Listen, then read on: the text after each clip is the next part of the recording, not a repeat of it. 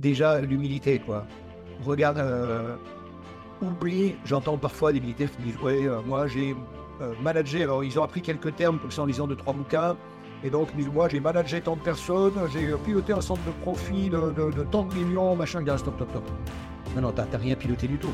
T'as géré un budget. Pas la même chose. C'est pas la même chose. Quand tu es en entreprise, tu gères pas seulement ton budget. Il faut que tu ailles chercher des clients parce que si tu ne rentres pas d'argent, euh, tu vas mettre la clé sous la porte.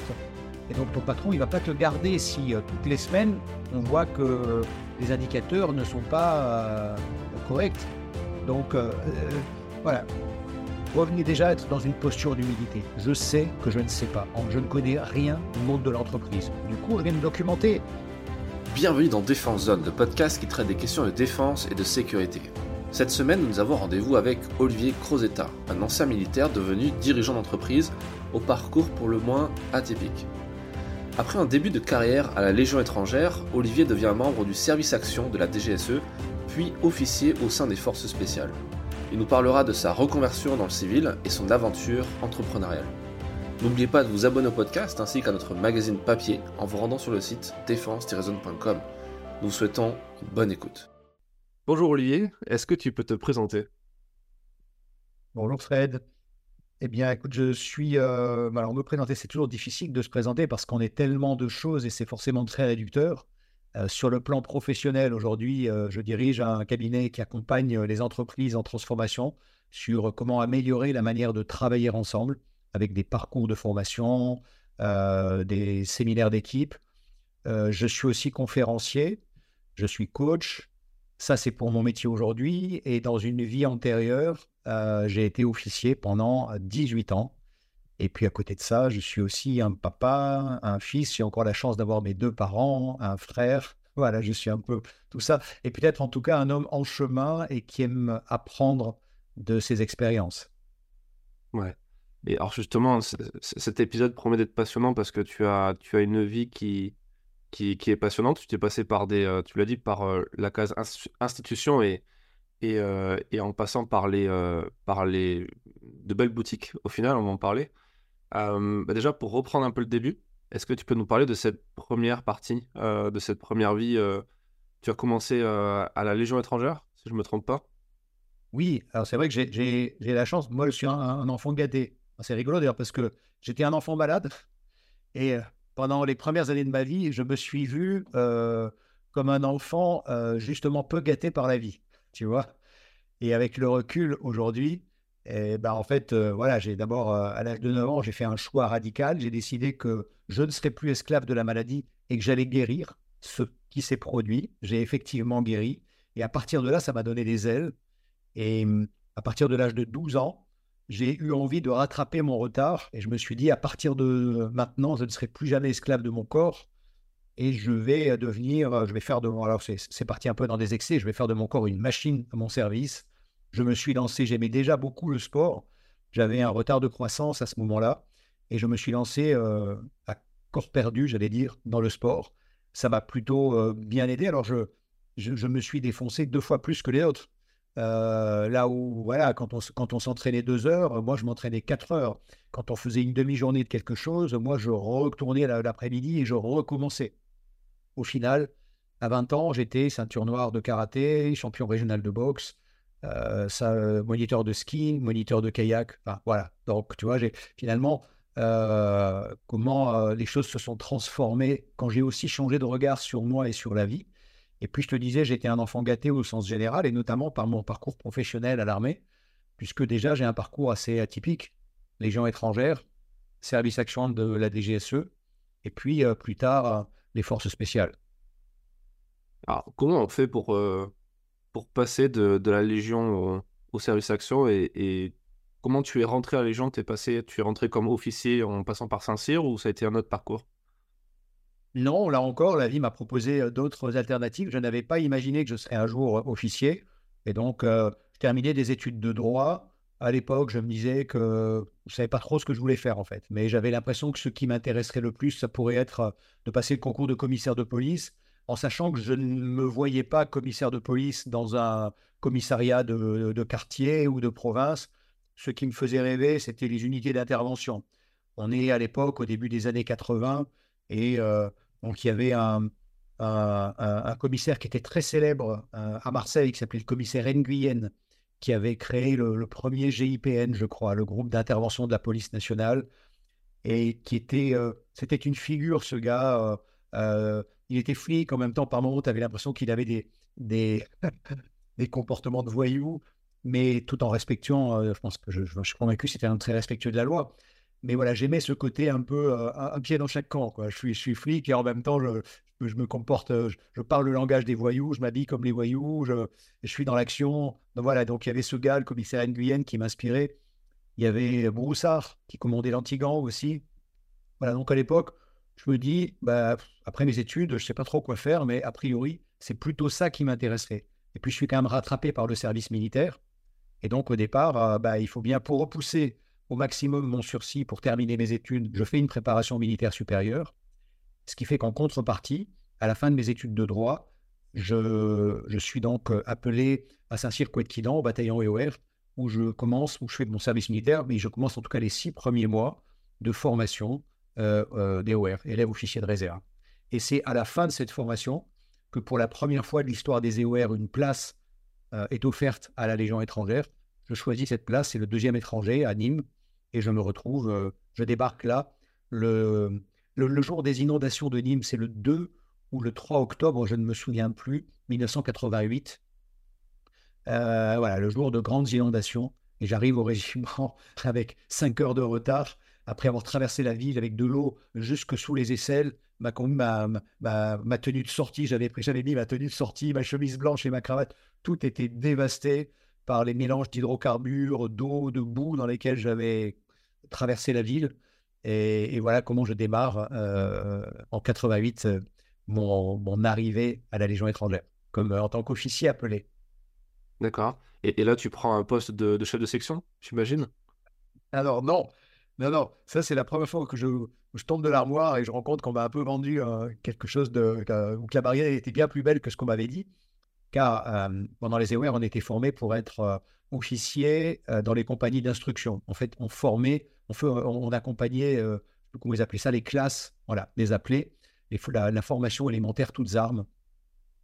Sauf que à la Légion étrangère, euh, tu as un régiment d'instruction qui est à Castelnaudary et des régiments opérationnels. Et comme j'arrivais dans un régiment de combat, euh, je n'avais aucune chance de me retrouver patron d'un peloton d'instruction. Et donc, je me suis retrouvé adjoint de l'officier supérieur adjoint à l'état-major. Et du haut de mes 24 ans, je me suis dit, adjoint de l'adjoint, en termes de responsabilité, c'est pas très bon signe. ouais, effectivement. Et, euh, et quelle était la suite du coup tu as, Quand tu as vu ça, tu as, as, voulu quand même continuer ou comment tu l'as envisagé? Ben, euh, bon, alors, Au départ, je ne vais pas te cacher que j'étais évidemment très déçu. Et puis, écoute, le régiment avait un ring de boxe, donc je me suis mis à aller boxer régulièrement. Euh, là, j'ai rencontré d'ailleurs des, légionnaires qui étaient extraordinaires. Il y avait un gars qui avait fait les Jeux Olympiques, il y avait un ancien semi-professionnel britannique, il y avait, voilà, donc tu avais des profils incroyables. J'ai eu la chance, du coup, comme j'étais à l'état-major, très très vite, je me suis rendu compte que les états-majors faisaient moins de sport que les compagnies de combat. Donc, euh, euh, je demandais par l'intermédiaire des autres lieutenants. moi, je me suis retrouvé petit en plus des, lieutenants. Donc, inutile de dire que c'est voilà, mes, premières semaines c'était ce qu'ils appellent à la de la formation morale. J'ai pas mal encaissé. J'ai appris à tourner cette fois ma langue dans ma bouche avant de parler. J'ai appris à mettre de côté euh, euh, mon ego, etc. Et, mais finalement, donc, je, demandais à ces lieutenants, à écouter, les officiers se vouvoient à la Légion étrangère.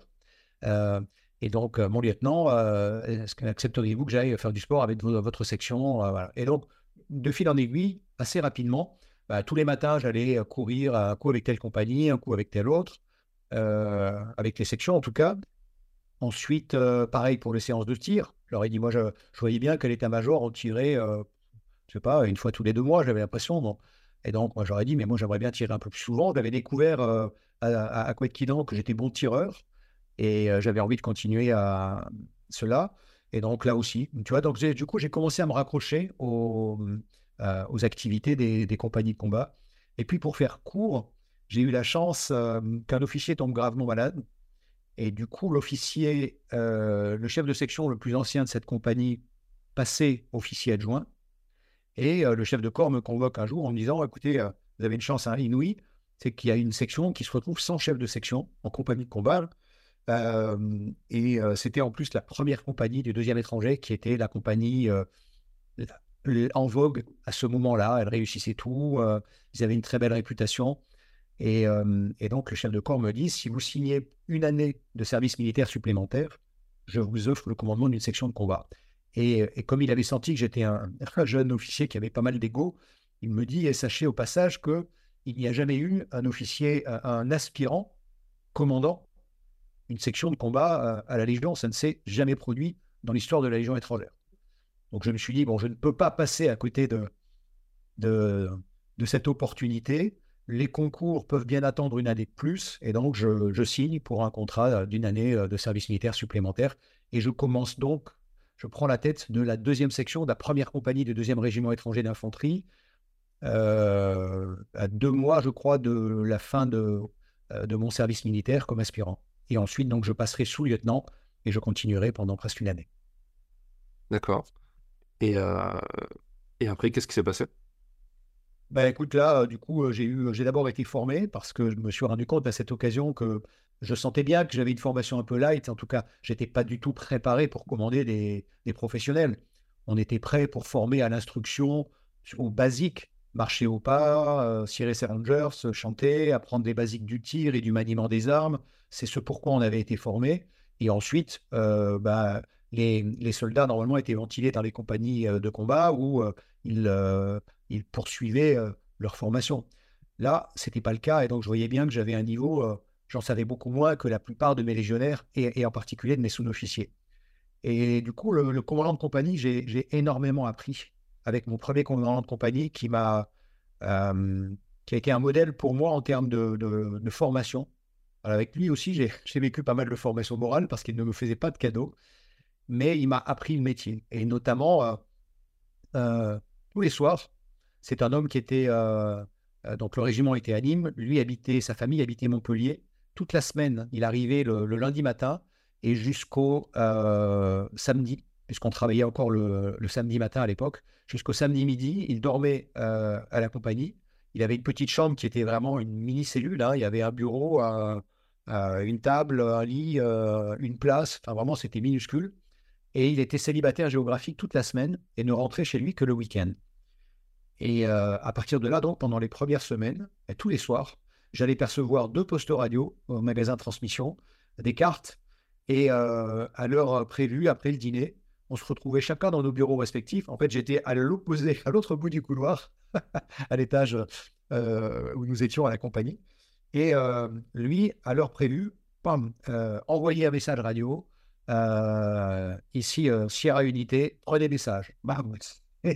Et à la radio, je prenais son message. En fait, il me donnait des ordres, euh, comme quoi, euh, voilà, ma section allait devoir conduire telle ou telle mission, etc. Moi, j'avais quelques minutes pour rédiger les ordres que j'allais donner euh, à mes chefs de groupe. Et à partir de là, sur un autre poste de radio, je lui envoyais, comme s'il était mes différents chefs de groupe, j'envoyais mes ordres, Golf Unité, Golf 2, Golf 3, mission, blablabla, bla, bla, et je donnais à chacun leurs ordres, les positions sur la carte, le dispositif qu'on allait mettre en place. Ça durait en général, euh, l'exercice durait en, général euh, une trentaine de minutes. Ensuite, euh, je me retrouvais dans son bureau et là, il débriefait et il m'expliquait et me montrait sur la carte toutes les erreurs que j'avais commises, à la fois dans la manière de donner les ordres et les erreurs tactiques. Et on y a passé des heures parfois à me montrer, là, vous avez négligé telle particularité du terrain, là, vous ne vous appuyez pas suffisamment, là, machin, etc. etc. Donc, j'ai énormément appris grâce à lui. Euh, voilà. Et donc, euh, pour faire court, bah, écoute, ensuite, j'ai eu donc, euh, pendant, en même temps, la journée, je, faisais mon job de, chef de section. puis on est parti en, en, opération au Tchad pendant plusieurs mois. Et entre-temps, le chef de corps m'avait dit, écoutez, je ne sais pas ce que vous voulez faire dans la vie, mais pour moi, vous êtes, vous êtes fait pour être officier.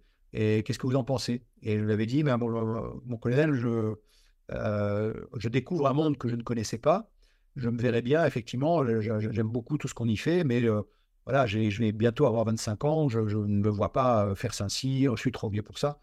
Et c'est comme ça que j'ai appris qu'il existait un concours qui s'appelait à l'époque l'article 15.3, voilà, qui permettait, sur titre universitaire, d'intégrer l'armée. Et si je réussissais, j'étais raccroché à une promotion de, qui sortait de Saint-Cyr. Je partais un an en école d'application avec eux. Et à partir de là, j'avais un déroulement classique de, de carrière d'officier d'active. C'est ce que j'ai fait. Et pendant les. Euh, je ne sais plus combien de temps on est resté au Tchad, je ne sais plus si c'était 4 mois ou 6 mois, je ne me souviens plus. Je crois que c'est 4 mois. Euh, on vivait, en plus, ma compagnie était compagnie isolée à Abéché, à la frontière. Euh, à l'époque, Idriss Déby, qui est l'actuel président de la République, était retranché au Soudan et menacé en permanence de, de, rentrer dans le pays. Il y avait des petites escarmouches périodiques. Et donc, on vivait un peu dans la pression là-bas, mais périodiquement, euh, d'abord, je recevais par radio des ordres euh, sur tout ce que je devais apprendre euh, pour préparer mon concours. Et périodiquement, je prenais un avion qui servait de liaison, qui me rapatriait à N'Djamena. Je passais 24 heures là-bas. Pendant 24 heures, le chef du bureau opération instruction, qui était aussi un grand monsieur, m'interrogeait sans me faire le moindre cadeau. Et, et ensuite, je repartais le lendemain avec la liaison dans l'autre sens, sauf une fois où j'ai failli ne pas repartir euh, parce que je rentrais d'opération et j'avais pas eu le temps de bosser, ce que je lui avais dit, et il m'a dit, mais c'est pas mon problème. Euh, voilà. Et donc, quand le premier matin, donc j'arrive et il m'interroge, premier sujet, sec. Il me sort un deuxième sujet, sec. Troisième sujet, blablabla. Bla, bla, Il dit, OK, on arrête là. Il dit, c'est simple, je préviens votre commandant de compagnie. Vous avez la journée et la nuit pour travailler. Demain, on se retrouvera. Il savait que l'avion repartait vers 10 heures, je crois. Mais on se retrouve à 6 heures.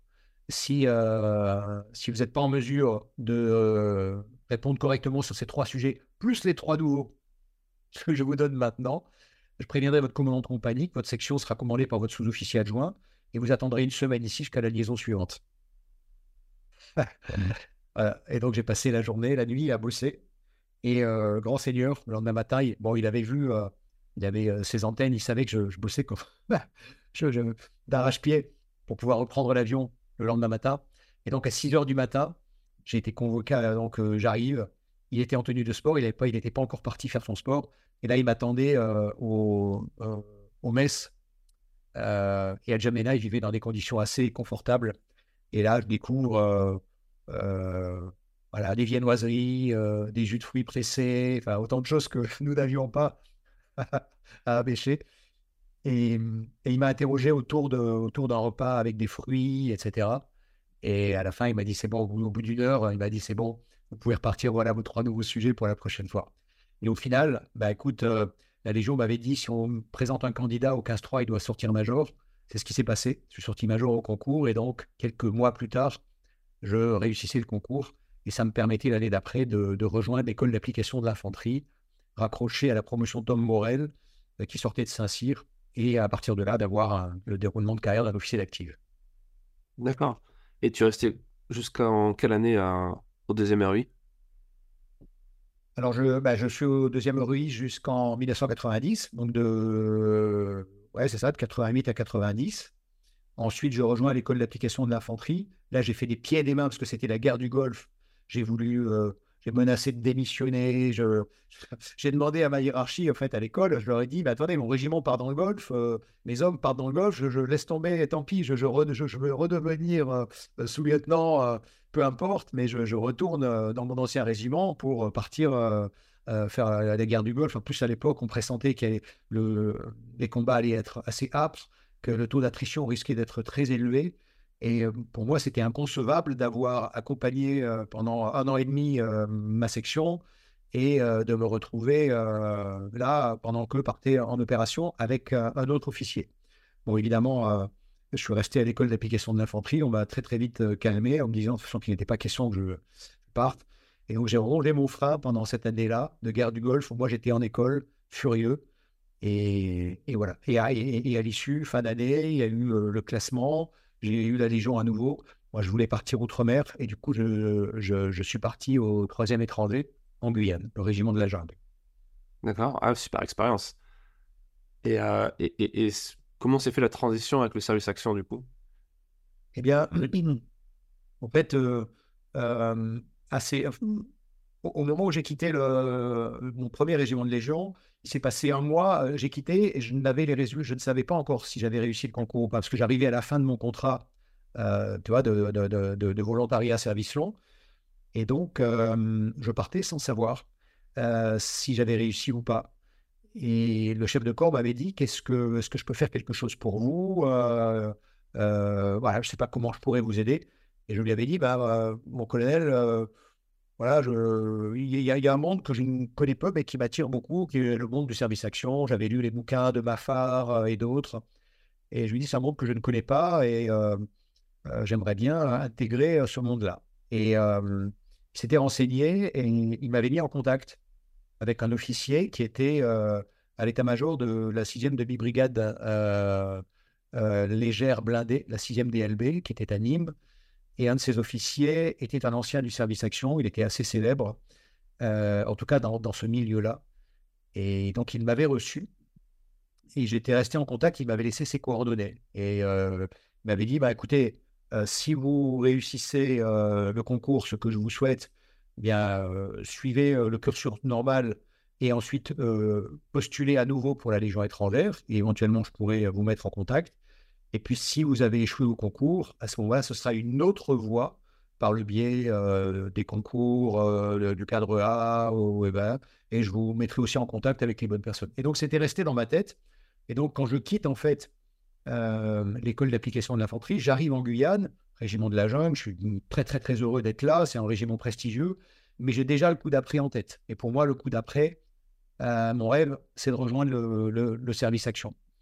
Je ne le dis pas trop parce que j'en fais vite comprendre que je suis prévu pour partir au REP, le coup d'après. C'est le régiment qui me faisait rêver à la Légion étrangère. Donc voilà, je me dis, bah, si jamais le service action ne fonctionne pas, j'ai cette belle opportunité. Pour le moment, en tout cas, je suis toujours en lice pour rejoindre le deuxième rep. Et puis, bah, au final, voilà. Du coup, j'ai passé les tests en cachette parce que la Légion m'avait dit non, non, laissez tomber l'histoire des nageurs de combat, du service action, tout ça, laissez tomber. Vous restez chez nous et si vous continuez à bien performer, on vous promet que dans un an et demi, ça sera le deuxième rep. Et je savais déjà dans quelle compagnie, a priori. Euh, on m'avait laissé entendre que ce serait la compagnie montagne. Moi, j'étais euh, euh, aussi moniteur de ski. J'adore la montagne. J'aimais le parachutisme. Tout était réuni, si tu veux. C'était un beau cadeau. mais donc, j'ai quand même, en recontactant cet ancien cet officier, par mes propres moyens, j'ai quand même tenté ma chance au service action. On m'avait dit, ouais, mais vous n'avez aucune chance, ils en prennent un sur 100. bon, en réalité, ils n'en prennent pas un sur 100, même si le, la, sélection est forte. Mais voilà, et donc je me souviens que j'avais pris un billet d'avion euh, sur mes deniers personnels. M'avait coûté 8000 francs à l'époque. Euh, c'était une belle somme. Et, euh, et, j'étais venu passer les tests à Paris, un peu en catimini. J'avais simplement prévenu mon commandant de compagnie, en qui j'avais une totale confiance, et le médecin qui était dans la boucle, parce que j'avais besoin d'arriver avec quelques examens, électrocardiogramme, électroencéphalogramme, etc. Et donc, euh, voilà, il avait fallu que je m'appuie sur ces deux officiers. Et, lorsqu'à la fin de la semaine de tests plus baroques les uns que les autres, euh, j'ai passé, ben, je suis retourné euh, en Guyane. Je ne savais pas si tu n'as aucune info, tu ne sais pas ce qui a bien marché, ce qui n'a pas marché, tu n'as aucun débriefing. Mmh. c'est la méthode de la découverte. Et, j'ai donc été surpris quelques mois plus tard quand j'ai vu arriver ma feuille de mutation en m'annonçant que j'étais muté au 11e choc. Ah ouais, la, mutation se fait comme ça directement. T'as pas le choix. Euh... C'est arrivé direct. Et du coup, j'ai été puni parce que la Légion a compris que euh, j'avais, j'avais agi euh, par derrière pour, euh, pour pouvoir rejoindre le service action. Ça se fait pas comme ça. Hein. Ils savaient qu'il fallait passer des tests, etc. Et donc, j'ai pris 10 jours d'arrêt. Ah ouais. Désobéi. voilà. Et, et donc, tu passes un peu moins de 10 ans au service action, c'est ça? Je, reste, bon, j'ai une longue formation qui dure plus d'une année, et ensuite je reste 8 ans euh, voilà, au service action. Euh, j'ai eu la chance d'avoir euh, voilà, une belle, un beau parcours avec des missions dont je ne parle jamais, puisque aucune d'entre elles n'a jamais été dévoilée. En même temps, c'est un métier extrêmement exigeant, très dur psychologiquement, parce que tu es tout le temps, tout le temps seul, et que tu n'as plus de vie sociale en fait parce qu'on t'apprend à, on t'apprend à mentir, on t'apprend à, à, cacher celui que tu es réellement.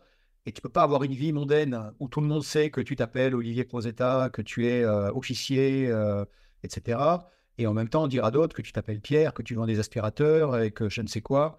Euh, donc, en fait, très, très rapidement, tu réduis ta vie sociale à la portion congrue. En fait, tu n'as plus de vie sociale. Et je voyais d'ailleurs les, plus anciens qui étaient célibataires, ils étaient couleur passe-muraille. Euh, ou alors ils étaient sauvages, ils vivaient comme des, un peu des sauvages, un peu dans la forêt. Là, on avait euh, des, des, hébergements dans la forêt. Et donc, c'était des gens sans doute brillants, extrêmement euh, performants, mais, mais qui étaient devenus ce que je ne voulais pas devenir. et en plus, à la même époque, moi, au bout de quelques années, donc je, me marie. Mon mariage dure trois ans. J'ai une petite fille qui naît de, ce mariage et je commence à avoir de plus en plus peur pour elle parce que quand tu fais ce métier, tu sais que, en fait, euh, quand tu traques quelqu'un, ça n'est qu'une question de temps et d'argent. Mais euh, voilà, si tu y mets les moyens, tôt ou tard, euh, tu trouveras ta cible. Et j'avais toujours cette peur que tous ceux qui pratiquent ce métier conservent en permanence, qui est de ramener des méchants. Tu as beau faire des ruptures de filature, changer de silhouette, changer de nom, changer de machin. Tu n'es jamais certain à 100% que tu ne ramènes pas des gens derrière toi et tu es bien placé pour savoir que les gens que toi-même tu traques ne s'en rendent pas compte et c'est ce qui te permet de, réussir. Donc à un moment, euh, voilà, je, j'ai, considéré que le, moment était venu pour moi de, de quitter le service action hein, après toutes ces années, ces belles années. D'accord. Et, tu t'es, tu t'es marié du coup euh, pendant que tu étais au, service action du coup? Oui. Ah, j'ai divorcé. Euh, j'ai divorcé après, assez rapidement. Ok. Et du coup, ça t'a laissé quand même une marge de manœuvre pour, pour rencontrer quelqu'un, fonder une famille euh? Oui, oui. ah bon, mais oui, bien sûr. Et puis même, c'est la personne, au bout d'un moment, je pense, ne, sait pas vraiment qui tu es parce que tu peux pas dire, en fait, euh, tu peux pas dire où tu es allé, tu peux pas dire ce que tu as fait. On, était, on, vivait, voilà, je, quand tu es au service action, tes missions, c'est pas d'aller faire du renseignement dans des environnements spéciaux, sympa, je veux dire c'est tu fais du rance à fin d'action et tu conduis des actions clandestines dans des environnements et avec des gens qui sont pas sympathiques, dangereux. Euh, tu es parfois au cœur de l'horreur. Et donc, quand tu rentres, tu fais des cauchemars. Tu peux pas dire où tu es allé, où tu es allé. Tu peux pas dire ce que tu as fait. Euh, au bout d'un moment, la personne se dit mais, mais c'est qui cet inconnu avec qui je partage mon lit et ma vie? Donc, ça n'aide pas vraiment, si tu veux, euh, à, avoir une vie privée équilibrée. Ouais, j'imagine. J'imagine. Et alors, du coup, tu, tu quittes le service action, mais, euh, mais pour continuer dans une branche assez spéciale, puisqu'il s'agit des forces spéciales. Comment ça fait la bascule? Ah, Comment j'ai basculé? Bah, Là encore, euh, au culot. Euh, j'avais, annoncé, donc à la fin, l'année avant mon départ, j'avais annoncé à mon, mon, chef que je souhaitais quitter. Et il me dit, bah, super, on va prendre rendez-vous avec ton bureau d'armes. Puis voilà, ils vont te, on va voir ce qu'ils te proposent. Et en fait, mon bureau d'armes me proposait un poste de, je sais pas quoi, de chef de, je sais pas quoi, de, de je sais plus comment ça s'appelait, et pour commander en fait euh, des sous-officiers qui se formaient en école des sous-officiers à Saint-Mexan. Donc j'allais former des, gens à devenir sergent à Saint-Mexan. Et je me souviens, je dis au, colonel de de, l'état-major qui m'avait reçu. J'ai dit, mais attendez, mais moi, ça fait dix ans que j'ai pas tiré avec un FAMAS. Vous voulez que je apprenne quoi? À tuer avec une petite cuillère, à crocheter des serrures, à, faire du pilotage de, ceci ou de cela dans toutes les euh, conditions, à, poser des avions, machin, à sauter à très basse altitude. Enfin, c'est pas, je, ne sais plus rien qui peut les intéresser. Et là, je suis tombé sur un officier qui a fini par me dire à un moment, vous avez mangé votre pain blanc, il est temps de manger votre pain noir. Et ça m'avait terriblement euh, vexé, irrité. Je lui ai mal répondu d'ailleurs. Euh, au final, il m'a foutu dehors de son bureau d'ailleurs. et j'avais dit, bah, j'irai pas. Bon, et le gars m'a dit, bah, de toute façon, vous n'aurez pas votre avis et euh, voilà, vous allez réapprendre ce que c'est que le sens hiérarchique. Et, et, donc, au final, bah, je me sentais vraiment coincé. Alors, après quelques temps de, frustration, je me suis dit, bon, ok, arrête de, te dire ce que tu ne veux pas, et maintenant pose-toi la question de qu'est-ce que tu veux, en fait. Et donc, j'ai fait ma petite MRT, hein, ce qu'on appelait la méthode de raisonnement tactique à l'armée, ok, qu'est-ce que tu veux vraiment, etc. Et je, vois que finalement, bah, ce qui m'attirerait le plus, ce sont les forces spéciales, parce que finalement, ils sont aussi plutôt des enfants gâtés comme nous, ils participent à beaucoup d'opérations. Moi, je me sentais, j'avais envie de mettre euh, tous mes talents, toutes mes compétences au service de l'action, et pas d'un bureau ou de... Voilà. Euh, et puis, euh, l'avantage par rapport à un agent secret du service action, c'est qu'il ne travaille jamais seul. L'équipe minimale, c'est le, tri, le trinôme dans, les forces spéciales. Donc, je me dis, ouais, ça a l'air quand même vachement sympa leur job. Euh, donc, j'irai bien là-bas. Mais je ne savais pas comment faire. Alors, un jour, je me suis dit, bah, je vais écrire. Je vais écrire au général commandant les forces spéciales. Et donc, je me suis renseigné pour savoir qui c'était. J'ai cherché l'adresse militaire. Et j'ai envoyé une belle lettre en expliquant qui j'étais, euh, tout ce que j'avais fait, etc. Je lui ai mis trois pages de, euh, de compétences techniques, euh, instructeur de ceci, instructeur de cela, formé sur, sur 100 et quelques armes françaises et étrangères, blablabla. Bon, en me disant, il faut que. Et là, là-bas, c'est tous des supermen, donc il faut vraiment que je, je montre. Donc j'avais, j'avais, vraiment mis sur papier tout en essayant de, voilà, pour le convaincre. Au final, un mois après, j'étais convoqué euh, euh, à l'école militaire par un officier. Et lorsque j'ai vu euh, l'insigne du COS, du commandement des opérations spéciales, sur sa tenue, je me suis dit, OK, c'est bon signe. Et on a passé une heure et demie d'entretien. il m'a posé beaucoup de questions en me disant au départ qu'il ne voyait pas trop l'intérêt. Et à la fin, en revanche, il m'a dit, bah, en fait, je pense que vous avez un très beau profil et je comprends l'intérêt du général. Moi, je, et donc, il m'a dit, je ne vous fais pas de promesses, mais en tout cas, je, voilà, je, vais en parler avec le général et je pense qu'il vous pourriez être un, profil très intéressant pour nous. Et au final, bah, en effet, alors je lui ai dit quand même que mon bureau d'art envisageait de, m'envoyer à Saint-Maxent. Et là, il a eu cette phrase que j'adorais où il m'a dit que euh, le commandant des opérations spéciales est rattaché directement au chef d'état-major des armées. Donc, euh, si le GECOS demande à ce que vous les rejoigniez, votre bureau d'armes s'inclinera. J'ai adoré. Mmh. Et effectivement, trois ou quatre mois plus tard, j'ai été convoqué ah, j'avais mon ordre de mutation. Et lorsque on arrive donc à l'été 2001, euh, je suis convoqué, euh, à l'époque, euh, le COS était à Taverny, mais ils n'y sont plus depuis plusieurs années maintenant. J'arrive là-bas, je suis convoqué, donc je me mets en belle tenue. c'est le premier jour où je vais rencontrer le général. Je découvre que le, général Rançon, qui était le patron à l'époque, ils étaient deux dans le bureau. Et il avait le général Poncé à ses côtés, qui était son successeur. Et ils passaient dix jours ensemble dans le bureau et euh, le, son, le, prédécesseur lui passait les consignes. Et euh, j'entre donc dans le bureau, je salue les, deux généraux. Et euh, le général Lançon dit Ah, faux état. Voilà, lui, je ne l'avais jamais rencontré encore. Et il me dit Savez-vous pourquoi vous êtes là? Ben, Je lui dis Mon général, je peux imaginer que vous avez apprécié mon parcours, mon profil, euh, mes compétences. Oui, oui, oui, oui, oui, oui, oui, Ah, vous avez un CV, oh là, enfin, ouais, super. Mais il m'a dit, euh, ce que j'ai, il m'a dit, mais avez-vous conscience que la manière dont vous avez pris contact avec moi était parfaitement non réglementaire? Et alors, je baisse un peu les yeux et j'ai dit, bah, oui, au général, j'en ai conscience. Et il me dit, eh ben, c'est ça que j'ai apprécié chez vous. Vous êtes un officier audacieux. Et euh, tu sais que la devise de l'une des unités des forces spéciales, la devise de première PIMA, c'est qui ose gagne, qui est hérité des, de Hooders Wins euh, des, SAS britanniques. Et, voilà. Et du coup, il s'est tourné vers son successeur et il a dit voilà, euh, Henri, euh, ben, je te laisse cet officier entre tes mains et je suis certain que tu sauras l'utiliser de la meilleure manière. Et en effet, j'ai eu beaucoup de chance puisque il s'est passé des choses un 11 septembre 2001 aux États-Unis euh, ça a changé pendant quelques années euh, l'ordre du monde. Et euh, le 3 novembre 2001, le jour de mon anniversaire, le général commandant des opérations spéciales me faisait le cadeau de m'envoyer, j'étais projeté à la tête du premier détachement de forces spéciales françaises en Afghanistan, aux côtés des factions afghanes de l'Alliance du Nord et aux côtés des forces spéciales américaines.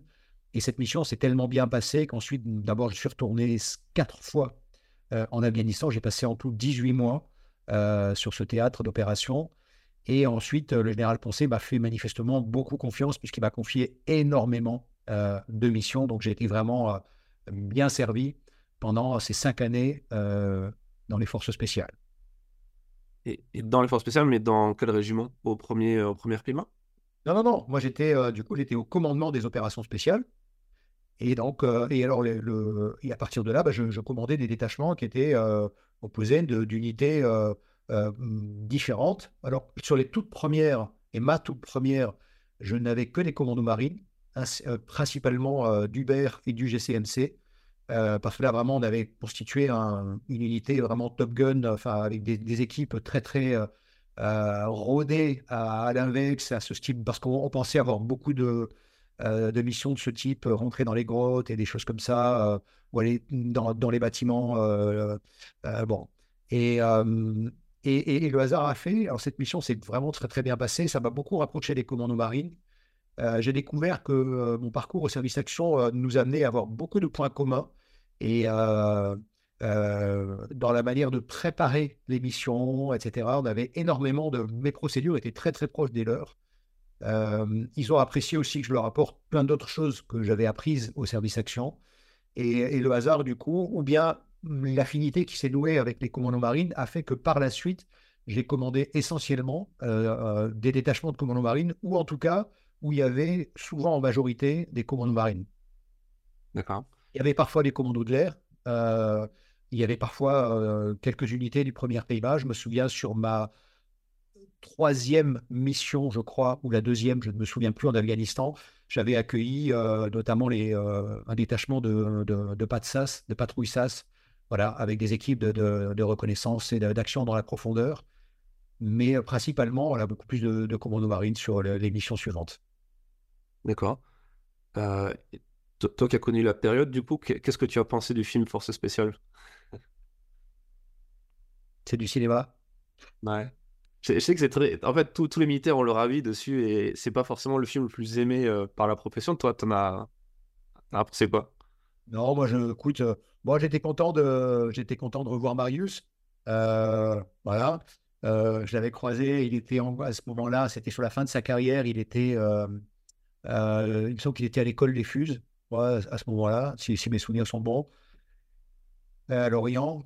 Mais donc voilà, j'étais content de le voir. je me suis dit, ouais, ok, c'est un film qui, c'est très bien filmé, il y a de belles images, il y a une actrice qui est superbe je me suis dit que le film euh, sûrement euh, plairait euh, au commun des mortels, mais je l'ai trouvé complètement invraisemblable. Je l'ai trouvé même les séquences, en fait, je, me suis même dit, mais pourquoi Marius ne leur a pas dit à certains moments, mais non, arrêtez là. Alors peut-être il leur a dit d'ailleurs, mais, mais ils ne l'ont pas écouté.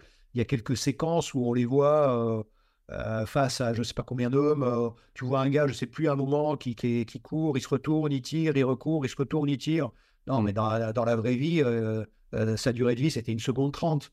Euh, bon, alors il finit quand même par être abattu, mais il faut que ça dure et que ça dure et qu'il tombe au ralenti. Bon, donc j'ai trouvé qu'il y avait voilà plein plein de d'invraisemblances comme.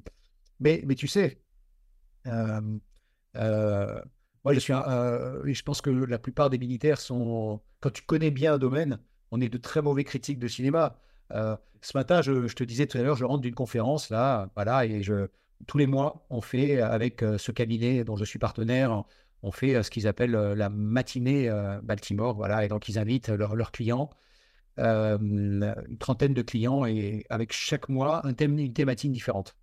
Et je parlais avec l'une des deux associées, Charlotte, hier, elle me racontait, elle me parlait de Jack Bauer, me racontait l'époque où elle avait suivi 24 Hours, voilà, et elle, elle, euh, elle buvait, euh, enfin, ils ont fait la queue pour avoir euh, à 3 heures du matin la nouvelle série et tout. Mais moi, quand j'ai vu cette série, j'en ai vu qu'une saison d'abord. Et je passais mon temps à dire, mais non, mais c'est n'importe quoi, mais non, mais ça, ça marche pas comme ça. Ah, mais non, mais ça, ça, ça en, fait, ça se passe pas comme ça. Et gens disent, tais-toi, tais-toi. Donc, voilà, je pense que je suis pas un bon critique de cinéma d'action. Il y a quelques films, quand même, franchement, mais qui sont pas des films français. Il y a deux films qui, moi, m'ont impressionné. Il y en a trois. Allez, trois films d'action euh, de, guerre. Il y avait euh, Sauver Soldat Ryan, la scène du débarquement. Je crois que ceux qui ont connu Omaha Beach et, ces, environnements, je pense que ce qu'ils ont ressenti, ça devait ressembler beaucoup à ce que montre le film. Euh, tous les témoignages d'anciens euh, te racontent euh, la peur au ventre, le sang autour d'eux dans, la flotte, les mecs qui crient et des mois et et les autres qui continuent d'avancer pour sauver leur peau. Enfin, donc voilà, il y a ce film-là qui pour moi était réaliste et, m'a beaucoup touché. Il y a un film que j'avais vu il y a des années que j'ai encore en DVD d'ailleurs, Black Hawk Down. En français, c'est, je sais plus comment, La chute du faucon noir. Mmh, exact. Je trouve que ce film est de. il me semble que c'est Ridley Scott qui l'a, réalisé. Je trouve ce film assez réaliste et notamment ce que j'apprécie dans ce film, c'est qu'on voit bien la différence entre les unités spéciales, le niveau de maturité des forces spéciales et le niveau de maturité des jeunes rangers. Il me semble que ce sont des rangers. Euh, et je l'avais trouvé assez réaliste, même si c'est quand même probablement très, très, très, très exagéré dans les séquences de combat, etc. Et le dernier film que j'ai beaucoup aimé, euh, qui parle un peu de ce que j'ai connu au service action et dans les forces spéciales. C'est, euh, comment il s'appelle, sur la traque de Ben Laden, euh, Zero Dark Thirty. Ah oui, exact, avec la, la de la CIA là, qui, qui suit. Exactement, avec cette analyse de la CIA qui, est, qui va les pousser à, agir au final et à, et à, à trouver Ben Laden. Ouais. Tu, tu, as regardé la série Cœur Noir? Non, ben, je n'ai pas de télévision, alors du coup, je. Ouais. Elle, est passée cette semaine sur France Télé au moment d'enregistrer cette interview, mais elle est, d'abord sortie sur Amazon Prime. Euh, et euh, moi, j'ai eu la chance de, de, regarder l'avant-première aux, Invalides avec des anciens des, forces spéciales. Et euh, justement, tout le monde s'attendait à être assez critique du truc. Parce qu'en plus, c'était la première série sur le premier, le premier RPMA, ce qui n'avait jamais été fait encore. Donc, avec quelques personnes du service action aussi qui, qui traînent ici et là. Et, et en fait, c'est, c'est, ça a été très bien accueilli. Et au final, mais ce serait bien d'avoir ton avis dessus. On pourra en parler quand, quand tu l'auras vu peut-être. Bah, il faudrait que je vois comment, parce que je n'ai ni Amazon Prime ni, ni la télévision, comme je te disais. Donc, il faudrait que je vois si, mais si un jour j'ai l'occasion de regarder Cœur Noir, c'est ça? Cœur Noir, ouais. Je, pense que tu dois pouvoir l'avoir en replay sur le site de France Télé, je pense. Parce que c'est sorti sur France 2, donc. Ok, ben écoute, je, je, je, me le note, Cœur Noir. Et c'est sur les, forces spéciales en... sur la bataille de Mossoul. C'est conflit assez récent. Ouais. Ah. Mais attends, il parle de Mossoul, mais où sont les Français à Mossoul? Ah, ben, le, détachement des, euh, le détachement de Français euh, qui, ont, qui ont aidé la Golden Division euh, irakienne à, libérer Mossoul. Ok. Et voilà, donc c'est. C'était très nombreux, hein. c'était vraiment.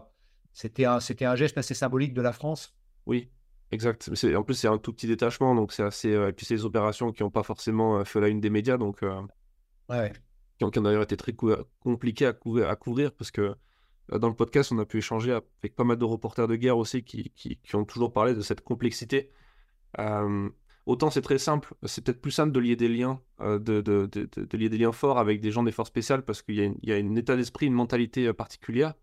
Euh, quand on est journaliste. Euh, mais autant c'est compliqué d'accéder à ces missions-là parce que c'est des missions secrètes ou des missions euh, voilà, confidentielles. Bah, pour revenir un peu sur la, sur le, sur, sur la mentalité, justement, parce que ça, va faire un lien avec ta deuxième partie de, de, de, carrière, quelque part dans le civil, en tant qu'entrepreneur et en tant que aussi salarié de grand groupe. Euh, juste avant ça, est-ce que tu peux nous parler de cette fin, de pourquoi tu quittes les forces spéciales en 2005, pourquoi, pourquoi tu, tu décides d'arrêter, ou est-ce que tu décides d'arrêter d'ailleurs? Alors, bah, pourquoi je décide de, de démissionner? Pour, pour une, une raison qui te fait souvent faire des choix sans raison, en tout cas loin de la raison, qui est l'amour. Voilà, j'ai rencontré une femme qui allait devenir ma femme par la suite et euh, euh, qui me dit écoute, euh, voilà, moi je ferais bien des projets avec toi, mais, mais ta vie, c'est pas possible en fait. Je sais jamais quand tu pars, quand tu rentres, si tu vas rentrer ou pas, et si tu vas rentrer en combien de morceaux. Et ça, pour moi, c'est c'est pas possible. Et donc, ça faisait 18 ans que j'étais dans, à l'armée au sens large, dans, dans, ce parcours assez varié.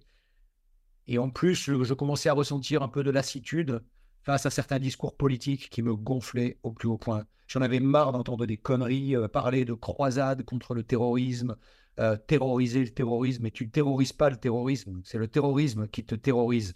Et donc ce qu'on peut apprendre, c'est euh, comment, au contraire, apprendre à gérer nos émotions, comment aller traquer dans l'ombre, comment. Mais tu fais pas la guerre au terrorisme. Ce pas de... c'est pas des chars et des et des et des porte-avions qui, tu vois, comment quand les gars euh, fonctionnent avec euh, le principe des boîtes aux lettres mortes, il n'y a pas d'interception radio. Alors comment tu vas les chercher? Bah, Tu vas les traquer sur le terrain avec des agents secrets, avec des forces spéciales. Et voilà, mais, j'entendais tellement de choses contre-productives, des effets d'annonce aussi. J'ai été déçu par l'Afghanistan. je suis rentré premier détachement au tout début de la guerre. j'ai vu tomber tellement de gens autour de nous. J'ai vu tellement renaître l'espoir dans ce pays qui sortait de 25 années de guerre. Et puis à un moment, j'ai commencé à voir basculer la situation et je voyais que le monde, les puissances occidentales ne mettaient pas les moyens nécessaires pour tordre un peu le bras des seigneurs de la guerre, notamment des, seigneurs de la guerre de l'Alliance du Nord, qui avaient été inondés de dollars et d'armements et qui contribuaient à, trafiquer la drogue à nouveau, etc. donc on n'a pas su, qui n'ont jamais respecté la potiche qui était Hamid Karzai, élu l'homme le plus élégant de l'année en je ne sais plus quelle année, parce qu'il avait des magnifiques toques, euh, mais qui n'avait aucune légitimité dans le pays, parce que c'était, il avait fui depuis des années aux États-Unis et que les Américains l'avaient placé là, mais qu'au-delà de Kaboul, il n'avait aucune légitimité. Pour autant, il fallait bien un moment mettre quelqu'un, et donc les Américains auraient pu euh, contenir un peu, et la communauté internationale aurait pu euh, réunir les, les, seigneurs de la guerre en leur disant Ok, maintenant on va dealer, le patron c'est lui, euh, la drogue, vous arrêtez, euh, et ainsi de suite. Mais ça, ça n'a jamais vraiment été fait. Euh, il a lui-même, on a laissé la corruption autour du président Karzai se développer dans son environnement, etc. Enfin, moi, j'étais extrêmement triste, en fait, de voir combien ce, délitement progressif allait amener, j'avais même écrit un article que j'ai essayé de filer à des journaux qui n'ont jamais voulu parce que je n'étais pas connu, qui écrivait que l'Afghanistan, d'ici 15 à 20 ans, allait euh, revenir euh, entre les mains des talibans. C'est exactement ce qui s'est passé. Euh, et tout ça était prévisible. Donc voilà, j'arrive à un moment où je me dis finalement, tout ça pour ça, le monde n'est pas plus sûr que quand j'ai commencé. Et donc aujourd'hui, je rencontre une femme qui me propose des projets personnels. Je, je, vais aller voir dans d'autres environnements comment exprimer mes talents sans me mettre physiquement en danger. Et c'est comme ça que le, 31 euh, décembre 2005, je quitte le service actif. Et je quitte l'armée définitivement parce que je j'ai pas j'ai choisi de ne pas être réserviste. D'accord. Tu, quittes à, quel grade? Commandant. Au moment où je passais, euh, j'étais inscrit au tableau d'avancement du lieutenant-colonel. D'accord. Ok. Et, euh, et à ce moment-là, tu... j'imagine que ça va être un sacré saut dans le vide de, basculer comme ça dans le civil Est-ce que tu étais un peu préparé ou est-ce que tu es vraiment parti en mode euh, sans filet, euh, sans sécurité? Alors, je m'étais donné une année. Euh, la dernière année, j'avais quand même demandé au général Poncé, j'avais dit, j'avais expliqué mon projet et je lui avais dit, je, vous demande de me. Euh, non, c'était plus Poncé d'ailleurs, je dis une bêtise, il était parti depuis un moment. c'était le général Puga. Je lui avais demandé de me de me permettre un emploi du temps adapté, en fait, en disant, voilà, j'ai besoin de pouvoir participer à des rendez-vous, etc. Et du coup, je préférais un emploi du temps sédentaire, à partir d'un job sédentaire, et avec un emploi du temps un peu aménagé. Et il a eu, il a été vraiment extrêmement correct, puisque il m'a dit, je, je, lui avais dit, mon général, sachez que voilà, je, ferai le job, mais peut-être avec un, un, emploi du temps un peu adapté. Et il m'a dit, mais je vous connais, je n'ai aucun doute là-dessus. Et euh, en effet, du coup, il m'a permis de m'organiser pour rencontrer, euh, aller à des rendez-vous, etc. Et c'est comme ça que j'arrive chez Monoprix le 2 janvier 2006 comme patron des projets stratégiques. Je ne connais rien au monde de l'entreprise. J'arrive en me disant, bon, je suis adaptable, donc euh, depuis la Légion, service action, force spéciale, maintenant l'entreprise, c'est juste une autre jungle en fait que la vraie jungle où j'ai vécu deux ans quand j'étais en Guyane. Mais voilà, je vais m'adapter. Euh, c'est ce qui s'est passé. Je me suis adapté. J'avais un peu sous-estimé les différences culturelles et euh, le choc culturel que j'allais vivre. Mais du coup, euh, j'ai appris. Je crois que j'ai commis beaucoup d'erreurs au départ. J'ai appris de ces erreurs et petit à petit, je me suis amélioré. j'ai eu la chance aussi que l'entreprise me finance un exécutif MBA à HEC. J'hésitais en fait à me le financer moi-même et puis le DG euh, qui m'a recruté m'a dit non, non, j'ai besoin de toi maintenant, fais le job. Et si tu atteins tes objectifs dans deux ans, euh, c'est l'entreprise qui te paiera euh, ton exécutif MBA. Et c'est ce qui s'est passé, il a tenu parole. et donc à partir de là, ça m'a donné des ailes. et puis plus tard, du coup, je quitte Monoprix, je rejoins Chèque Déjeuner, où je, deviendrai du coup directeur général international de l'entreprise. jusqu'à ce que je décide, il y a 11 ans, de, monter mon propre cabinet qui va accompagner les entreprises sur comment mieux travailler ensemble, comment mieux fonctionner, comment être plus performant collectivement. Parce que ce que je découvre quand même au fil de ces deux expériences, cinq ans chez Monoprix, presque deux années chez Chèque Déjeuner, c'est que ben, en fait, j'ai des équipes qui se mettent, qui surperforment par rapport à la moyenne. Et donc, je découvre que en m'appuyant sur tout ce que j'ai appris dans le monde militaire, en l'assouplissant beaucoup, en l'adaptant à l'environnement et à la culture de l'entreprise, ben en fait, euh, ce sont des socles vachement solides, des piliers extrêmement solides qui permettent à mes équipes de surperformer. Et donc, je décide de, me lancer dans l'entrepreneuriat et d'accompagner les entreprises sur ce chemin. Et ça, donc, c'était donc il y, a, il y a 11 ans. D'accord. Donc tu es passé par la phase euh, salarié et ensuite euh, chef d'entreprise euh, en, créant ton propre, ta propre boîte. Quoi. Exactement, salarié à des fonctions de direction, puis de direction générale, jusqu'au moment où je me dis je suis prêt à fonder ma boîte. J'ai appris beaucoup grâce à HEC et, et, je me lance dans l'entrepreneuriat. Super. Et qu'est-ce qui, te plaît le plus en arrivant dans, le salariat, dans le privé? Parce que c'est avec l'expérience que tu as eue avant, on pourrait se dire que c'est quand même très différent. Tu l'as dit, il y a un peu le choc, euh, culturel. Ça aurait pu rebuter pas mal de gens. Qu'est-ce qui t'a fait euh, aimer ça? Qu'est-ce qui m'a fait aimer ça euh, C'est une bonne question. Suis... En fait, je ne me suis pas posé cette question. moi, j'ai longtemps fonctionné en mode je prends une décision et je l'assume. Et donc, je me suis dit c'était c'est la décision que j'ai prise, donc c'était mon choix euh, le plus euh, le plus élevé, et, donc je suis super content. Et quoi qu'il arrive, je vais réussir et je serai heureux. Donc en fait, j'ai abordé cette, euh, cette reconversion de cette manière. Et au départ, je dois dire que j'avais plutôt des, des désillusions que des sources de joie. Je bossais comme un fou, je bossais 10 à 12 heures par jour parce que je ne comprenais, je découvrais qu'en fait, je ne comprenais rien au monde de l'entreprise. Je ne te parle pas seulement du marketing, de la finance, etc., où je ne connaissais en effet rien. Les premières fois où j'étais au CODIR et où on nous présentait tous les mois, on avait euh, les chiffres, je ne savais pas lire un bilan, je ne savais pas lire un compte d'exploitation. Et donc, euh, voilà, donc techniquement, il y a des tas de sujets auxquels je ne comprenais rien, mais en plus, je ne comprenais rien à la culture, manière d'être. Je ne comprends pas que les gens ne tiennent pas leurs engagements. Je ne comprends pas que les gens se tirent des bâtons, se mettent des bâtons dans les roues entre eux. Je ne comprends pas que je suis en train de découvrir qu'en fait, les gens qui me caressent dans le dos sont ceux qui me poignardent dans le même temps.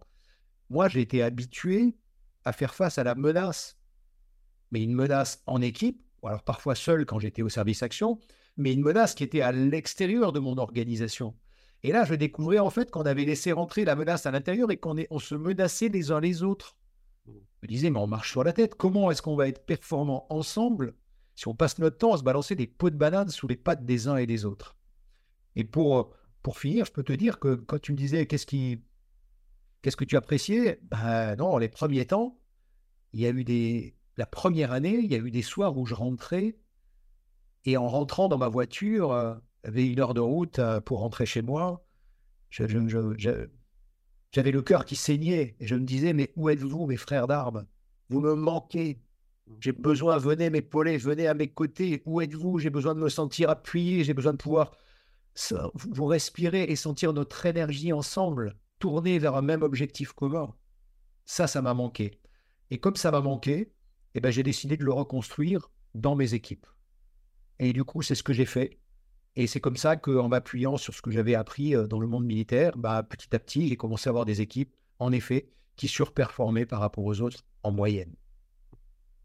C'est marrant parce que euh, tu, parlais de Marius tout à l'heure, euh, donc ancien commando marine, qui est passé dans ce podcast et, qui justement parlait dans, dans, dans l'épisode qu'on a fait ensemble sur de, de, cette, de ce changement, de ce choc thermique aussi entre l'univers militaire et l'univers civil et le fait que les gens dans, un univers, dans une boîte sont parfois des concurrents euh, acharnés. Euh, s'ils peuvent réussir à faire démissionner l'autre ou, le faire virer, euh, ils, iront de, ils iront avec joie.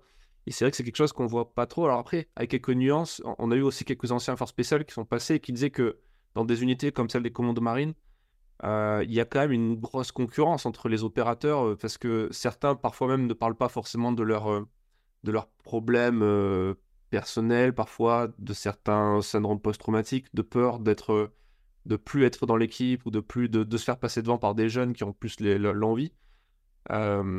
cette, concurrence, comment comment tu l'as. Donc, en fait, ce que tu, ce que tu dis, c'est que tu as réussi à, reprendre ces codes de l'armée et essayer de l'insuffler dans la, boîte. Est-ce que ça a marché, ça, tout de suite? Ou est-ce que ça a pris du temps? Ben, Ça dépend des équipes. Il y a une équipe projet. Alors là, c'était facile parce que c'était une équipe projet. On avait, au départ, il y avait trois personnes. On a constitué une équipe d'une cinquantaine de personnes qui, pendant deux ans, allaient conduire un très, très gros projet de transformation des magasins, des méthodes de travail, en tout cas en magasin. Et là, cette équipe projet, ça a été, euh, je les ai pilotés comme une équipe de force spéciale. On avait notre war room, ça fait, c'était devenu les commandos. D'ailleurs, ça devenait un peu la légende et ça créait de la jalousie autour. Avec eux, ça a pris très vite parce que ils étaient volontaires en fait pour rejoindre cette équipe. On leur avait, on a, on leur a, on a pris des, on, leur a fait des promesses. On a tenu nos engagements. On allait les former parce que tu vois, ce projet, euh, le cabinet de conseil qui nous a vendu très cher ce, projet nous proposait d'aller recruter à l'extérieur des, euh, euh, des consultants qui allaient mettre en place ce projet. Et heureusement, le directeur général et moi étions convaincus, mais lui avait déjà cette vision bien avant moi, que non, si on faisait ça, on allait se tirer une balle dans le pied et que l'entreprise n'adhérerait pas. Et que donc, il fallait que ce soit des gens de l'entreprise qui parlent de ce projet et qui forment les autres. Mais oui, mais ça veut dire qu'on va devoir former des collaborateurs pour qu'eux-mêmes deviennent formateurs. Ça ne s'invente pas du jour au lendemain. Donc, on a lancé un appel à volontariat, on en a exclu un certain nombre, on en a gardé quelques-uns en doublure au début, et puis à force, au fil de l'information, on s'est rendu compte que non, il y en a qui, n'y arriveraient pas. Et on a eu cette équipe donc qu'on a fait monter en puissance et qui, pendant deux années, a enchaîné, enchaîné, enchaîné les projets comme des opérations spéciales. Et là, je te dis, on avait notre war room avec les tableaux d'indicateurs, avec tout ça. Et ça fonctionnait, là, avec eux, ça a fonctionné très vite et très, très, très fort. À tel point qu'il y a trois ans, j'ai été contacté par une entreprise externe qui me dit on a entendu, on, voudrait vous interviewer parce que c'est la première fois de notre vie qu'on rentre dans une entreprise où on voit un projet qui a été mis en place il y a plus de dix ans et il y a encore plein de gens qui nous en parlent. Mmh. Et donc, euh, on veut comprendre comment vous avez fait pour que ce, projet devienne une vraie réalité parce qu'ils avaient l'habitude de voir des, soufflets qui montaient et qui retombaient et qui retombaient dans les cartons euh, deux ans plus tard après que l'entreprise ait perdu beaucoup de temps, d'argent et d'énergie. Euh, donc voilà, tu vois, avec cette équipe, ça a pris très vite. Mais j'avais d'autres équipes. J'avais, j'étais aussi, on m'a dit, bah, tu es un ancien militaire, donc tu vas prendre aussi la sécurité. En fait, dans leur jargon, la sécurité, c'est ce qu'on appellerait chez nous la sûreté. Euh, les cambriolades, braquages, malveillance, des marques inconnues, etc. Donc, euh, j'avais aussi une équipe là-dessus. Ça a pris un peu de temps. Et puis, au bout d'une année, je me suis rendu compte que mon équipe sûreté donnait des consignes dans les magasins qui allaient à l'encontre des équipes de sécurité, lutte contre l'incendie, protection contre l'incendie, etc en gros, si, on voulait faire caricatural, tu en as qui incitaient à cadenasser des, portes pour éviter le, vol, et d'autres qui disaient, mais non, vous n'avez pas le droit de cadenasser des, issues de secours. Euh, voilà. Et, donc, j'avais dit au DG, bah, écoute, je te propose de, je vais t'écrire une politique globale de sûreté-sécurité. On va regrouper tout ça ensemble et je vais te recruter un patron euh, pour mettre à la tête de ça. Et il m'a dit, bah, c'est une super idée, mais laisse tomber pour le patron, on l'a déjà trouvé. Ah bon, c'est qui? Bah, Ça sera toi. Ah bah, non enfin, Je voulais me débarrasser de ça. Et du coup, j'ai récupéré encore autre chose. En plus des projets stratégiques, euh, j'avais la sûreté et la sécurité qui sont devenus une direction euh, commune. et donc, voilà, avec eux, ça a pris plus de temps. J'avais quelques anciens qui ont mis du temps. Mais finalement, bah, écoute, ils ont adhéré et au final, je crois qu'on a apporté beaucoup, beaucoup à l'entreprise. Et à tel point d'ailleurs que même la DRH, qui au début euh, n'était pas tout à fait en phase avec mes méthodes, euh, au bout de deux ans, elle envoyait les jeunes responsables de ressources humaines qui rejoignaient l'entreprise, elle les envoyait passer une demi-journée avec nous pour s'inspirer un peu de pas mal de choses qu'on avait mises en place en termes d'agilité, de polyvalence, de, de, voilà, des choses comme ça. Mmh. Qu'est-ce que, qu'est-ce que tu penses de, de, maintenant avec le recul de, de cet environnement euh, civil pour le coup et, euh, et peut-être des, nouvelles générations qui arrivent euh, Est-ce que tu remarques un, désintérêt? Justement, tu, parlais de, de, boîtes dans lesquelles l'énergie monte et puis ça, ça, retombe parce que les gens vont pas jusqu'au bout de leurs engagements ou parce qu'il il, n'y a, a, pas forcément l'envie de servir dans la boîte longtemps, etc.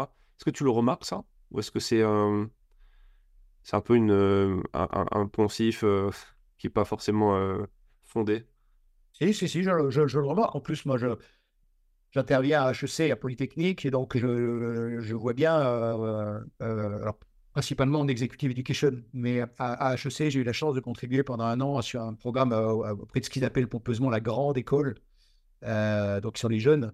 Et donc je voyais bien un peu ce qu'ils me disaient, leur approche du monde de l'entreprise.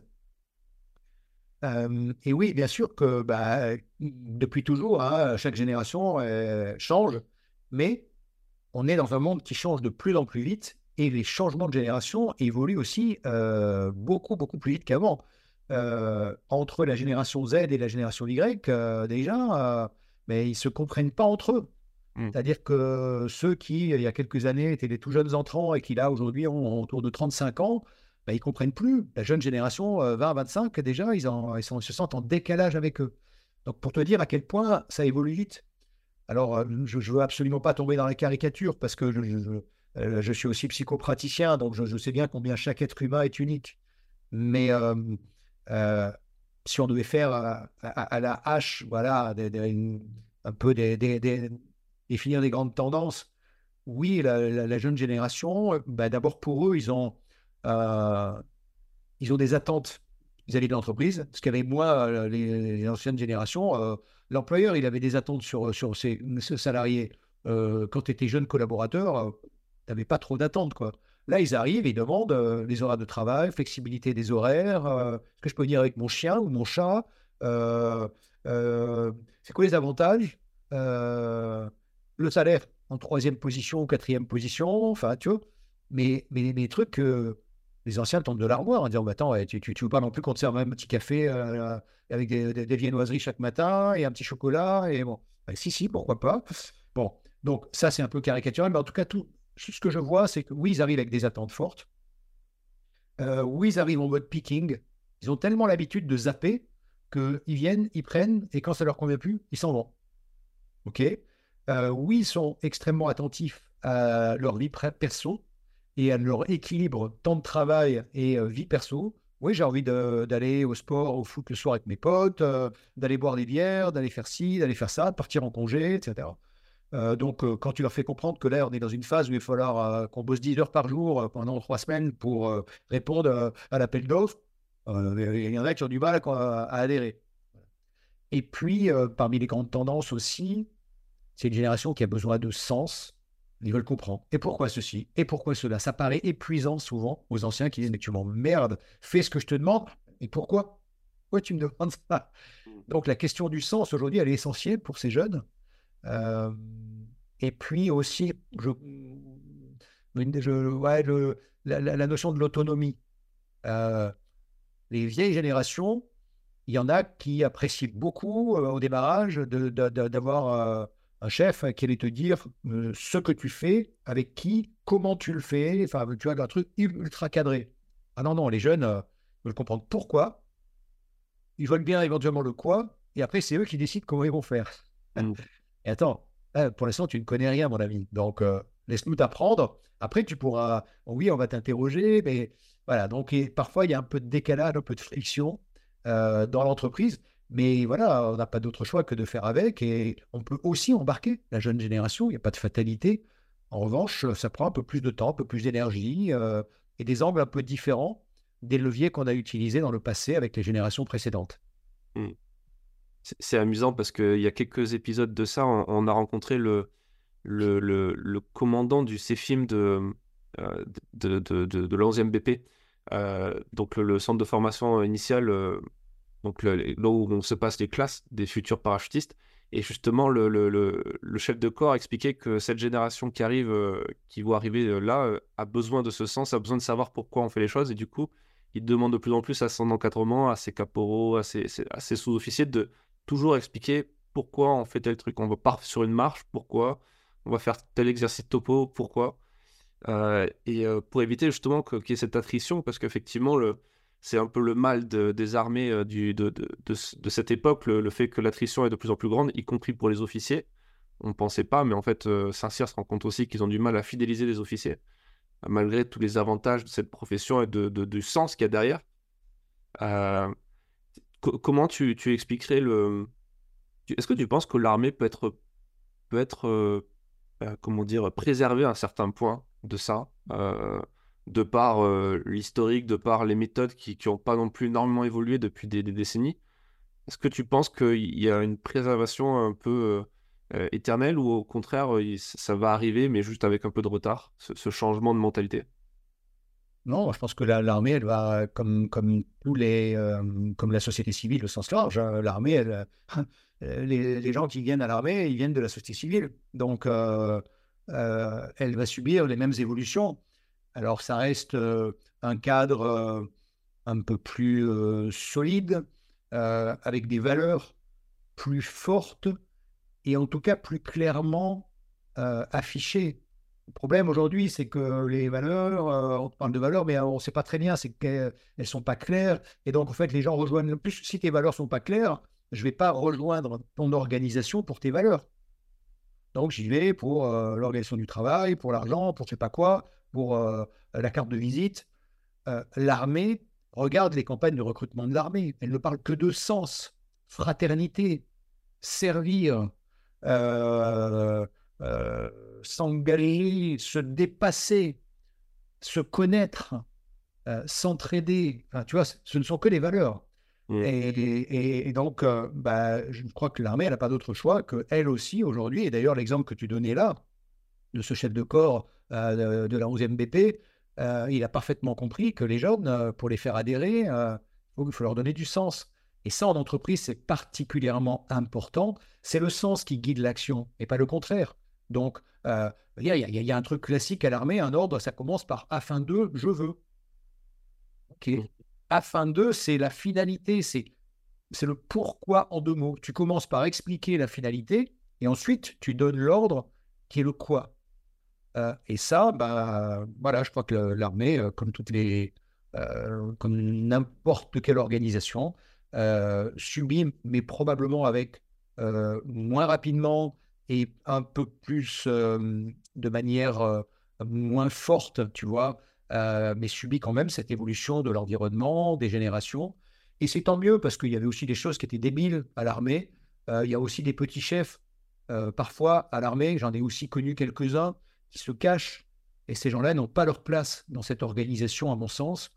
Et je pense qu'ils seront de plus en plus écartés, parce qu'en plus, les jeunes leur diront bah merde, moi, si c'est ça, je m'en vais.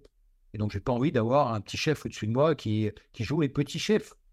Je ne pas, je me suis pas engagé pour être le, le, larbin d'un petit chef. Et après tout, bah, moi, je crois qu'ils ont raison. En tout cas, ça ne me choque pas. Et quand j'entends mes enfants euh, fonctionner un peu de cette manière, euh, j'ai plutôt envie de les encourager dans cette voie, en leur disant ne sois pas un rebelle, ne sois pas euh, quelqu'un qui vient casser le système. commence par écouter, commence par chercher à comprendre. Mais tu as raison.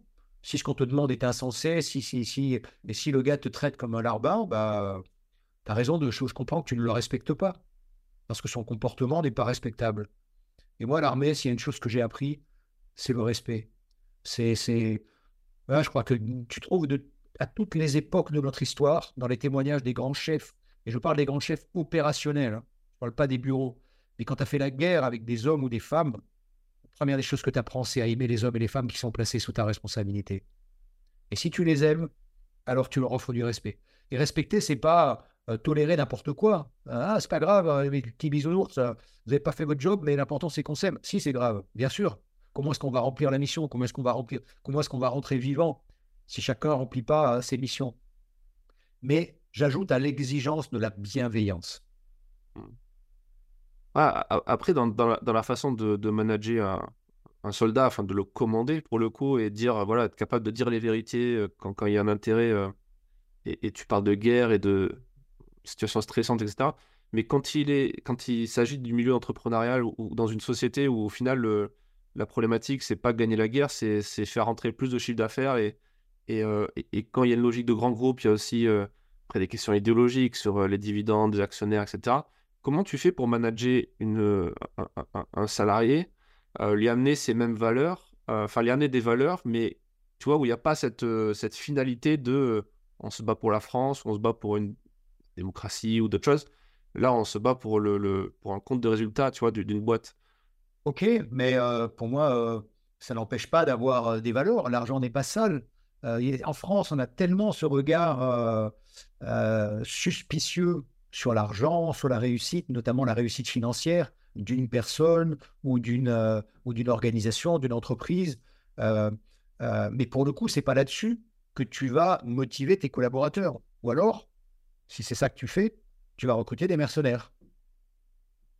mais l'argent, c'est une conséquence. Moi, je passe mon temps dans les accompagnements d'entreprises que nous faisons à aller clarifier la raison d'être. Qu'est-ce qui manquerait au monde si notre équipe n'existait pas? Bien sûr qu'on a, des, on a des produits ou des services à offrir au monde. Si on n'y croit pas, si on vend de la merde, c'est vachement difficile d'y croire, effectivement, et je ne vois pas trop quelle valeur euh, on va pouvoir défendre pour attirer à nous des talents. Mais, euh, mais si tu crois en, ce que tu vends, et il y a plein d'entreprises qui sont nécessaires pour, pour qu'on se nourrisse, pour qu'on vive avec des, avec des vêtements, qu'on ait des, véhicules, des maisons, des toits sur nos têtes, etc., etc., etc., qu'on se chauffe. Enfin, voilà, donc il y a, y a mille et une entreprises qui sont utiles. Et à ce moment-là, c'est là-dessus qu'il faut aller chercher des valeurs. Quelle, quelle, est notre raison d'être? Quelle est notre mission? Qu'est-ce qu'on veut offrir au monde? Et peut-être qu'il y a des centaines d'autres entreprises qui font la même chose que nous. Mais qu'est-ce qui fait que nous, on veut apporter quelque chose de différenciant? Qu'est-ce qu'on veut offrir de plus au monde? Et c'est autour de ces valeurs-là qu'il faut se poser la question et rassembler, ensuite communiquer pour rassembler les hommes et les femmes qui vont relever les manches pour mettre leur talent au service de cette vision stratégique l'argent sera une conséquence. Et ça n'est pas un problème que l'entreprise gagne de l'argent. On est bien content que les entreprises gagnent de l'argent. En France, on, a l'impression de tirer à boulet rouge sur, ces boîtes qui gagnent de l'argent. Mais c'est d'elles qui, créent de la valeur ajoutée en France. Comment on ferait? Alors On serait tous au, au, je sais pas quoi là et on, on, bosserait plus, on serait chez nous et on attendrait que l'État-providence nous donne un peu d'argent pour vivre tous les mois. Heureusement qu'il y a des entreprises qui créent de la valeur, bien sûr. Et alors, il y a des entreprises qui sont euh, des entreprises voyous, qui trichent, qui mentent, qui machin, euh, qui considèrent mal leurs clients et leurs collaborateurs. Et puis, il y a des entreprises, et toutes celles que j'accompagne, sinon on ne travaillerait pas ensemble, bah, elles croient à leur histoire, elles ont des valeurs fortes qu'elles ont envie de partager, elles ont aussi pas de problème à gagner de l'argent, elles ont envie d'en gagner davantage. Et ça, cet argent, une partie est quand même redistribuée aussi aux salariés. Euh, même si euh, on distribue des dividendes. C'est vrai que parfois c'est choquant de voir les distorsions de salaire. Je trouve que par moment il y a des distorsions qui sont beaucoup, beaucoup, voilà, qui, n'ont plus de sens, quoi. Quand tu vois un patron qui va gagner 100 fois ce que va gagner euh, le plus bas niveau hiérarchique de son entreprise, là pour moi, à un moment, on a perdu contact avec la réalité. C'est pas sérieux. pareil, je vois parfois des fonds d'investissement là qui sont qui viennent pomper la, la, la, moelle et qui demande de plus en plus. C'est trop. Donc oui, il y a aussi ça. Mais le monde de l'entreprise, il n'est pas tout blanc ou tout noir. Il n'y a pas les blanches qui sont euh, euh, l'armée et, l'entreprise et, les méchants dans l'entreprise. Il y a aussi des, euh, tas de boîtes. Et puis la, France, c'est d'abord et avant tout un tissu de PME. Alors nous, on accompagne pas de toutes petites PME, mais on accompagne pas mal de grosses PME et d'ETI, des entreprises de taille intermédiaire. Mais, mais, mais, il y a voilà, les, grandes multinationales, elles euh, se comptent sur les doigts des deux mains euh, euh, en France. Et donc, le tissu économique, c'est des PME avec des, entrepreneurs, des gens qui ont investi, qui ont mis de l'argent, qui ont passé des nuits blanches et des nuits blanches à hypothéquer leur maison, puis qui ont, eu, qui ont réussi à avoir de l'argent de, fonds qui sont rentrés et machin, etc., et qui ont créé de la valeur. Mmh. Ah, mais as complètement, je, te, suis complètement, et, et c'est peut-être justement le problème, le fait que les gens font l'amalgame entre toutes les entreprises font pas la différence entre une PME et, un grand groupe euh, coté au CAC 40. Et en mettant tout le monde dans le même panier, on, non seulement on n'encourage pas les gens à entreprendre, on ne les encourage pas à monter des TPE, des PME, donc on ne les encourage pas à créer de la valeur. Euh, et en plus, on décourage ceux qui sont déjà sur ce chemin-là, euh, parce que du coup, ils vont se barrer ailleurs, ils, vont, ils vont faire d'autres choses.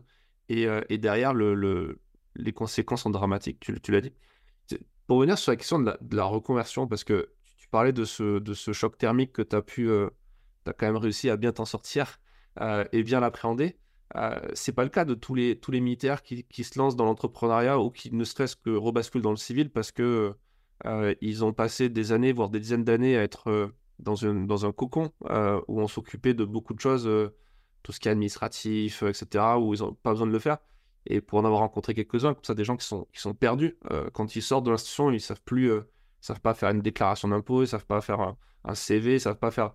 Et, malheureusement, pour certains, ça devient dramatique parce qu'après, ils sont à la rue, etc.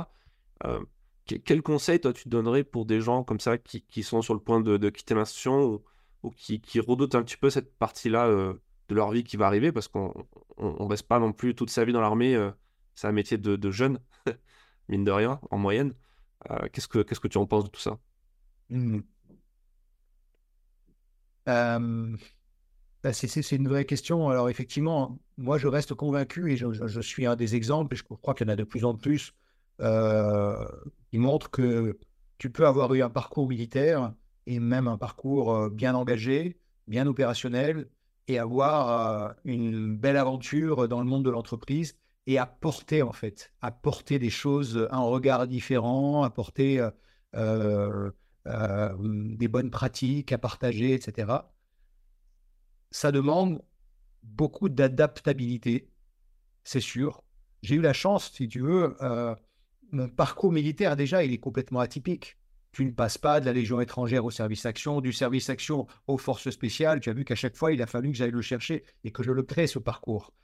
Donc, ça m'a amené, et puis mon parcours euh, pendant toutes ces années au service action m'a appris à enlever pas mal de, euh, du moule militaire. Tu vois, je suis arrivé la première fois au service action, premier rang qu'on m'a donné, j'ai dit reçu. Ah, bah, dire, non, ça c'est fini, ça. c'est terminé. Donc, vous arrêtez, vous, vous, assouplissez vos doigts, là. Euh, vous vous dérigidifiez, vous dites peu reçu. Bon. Et j'ai appris à me civilianiser. Et on me disait d'ailleurs, vous devez rester kaki à l'intérieur, garder toutes les valeurs militaires, le sens du service, la rigueur, le sens de la préparation, etc., euh, etc. Mais à l'extérieur, faut que tu deviennes impérativement souple sur les pattes arrière. Là, il faut que tu aies l'air d'être, faut que tu sois à l'aise dans n'importe quel environnement qui n'est plus militaire. Donc ça, ça a été une grande chance dans mon parcours je pense que si j'étais arrivé après 18 ans de Légion étrangère, le choc culturel aurait probablement été beaucoup plus violent. Voilà. Donc, conseil, je n'aime pas trop donner de conseils, mais j'ai envie de dire, euh, peut-être pas déjà l'humilité, quoi. Regarde, euh, oublie, j'entends parfois des militaires qui disent, euh, moi j'ai managé, alors ils ont appris quelques termes comme ça en lisant deux, trois bouquins, et donc, moi, j'ai managé tant de personnes, j'ai euh, piloté un centre de profit de, de, tant de millions, machin. Stop, stop, stop. Non, non, tu n'as rien piloté du tout. Tu as géré un budget. C'est pas la même chose. C'est pas la même chose. Quand tu es en entreprise, tu gères pas seulement ton budget. Faut que tu ailles chercher des clients parce que si tu ne rentres pas d'argent, euh, tu vas mettre la clé sous la porte. Et donc, ton patron, il va pas te garder si euh, toutes les semaines, on voit que les indicateurs ne sont pas corrects. Donc, voilà.